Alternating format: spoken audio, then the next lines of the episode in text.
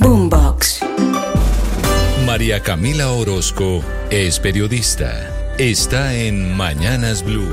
Hablando de la salud, hay que hablar, por supuesto, de la última decisión de la justicia, que profirió una nueva condena contra uno de quien, de fuera los hombres más importantes de ese sector. Les hablo de Carlos Palacino, que fue presidente de Salucop. Es la segunda condena. Esta es por falsedad en documento privado, fraude procesal y estafa, por saber, dice la justicia, de 2.912 cheques anulados o guardados que no llegaron hasta los proveedores del servicio de la salud en Colombia. Los documentos con los que se simulaba, eso fue lo que aprobó la Fiscalía el pago para después solicitar el cobro por la atención a los pacientes Alfosig es una suma de 14 mil millones de pesos. Los hechos ocurrieron entre 2010 y 2011 para desviar recursos que estaban destinados a las IPS para solventar la liquidez de Salucop.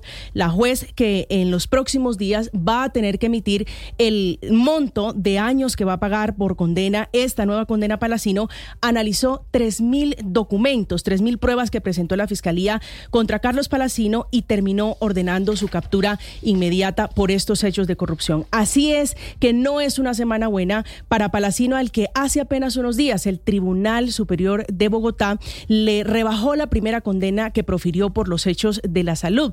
Le rebajó de 10 a 9 años su condena y le ordenó pagar una multimillonaria suma de dinero como consecuencia de esta condena. Es la misma suerte que está corriendo esta mañana Javier Mauricio Sabogal Jaramillo, quien fuera su vicepresidente financiero, que fue en su momento el hombre detrás de las finanzas de la EPS más grande del país. Boombox.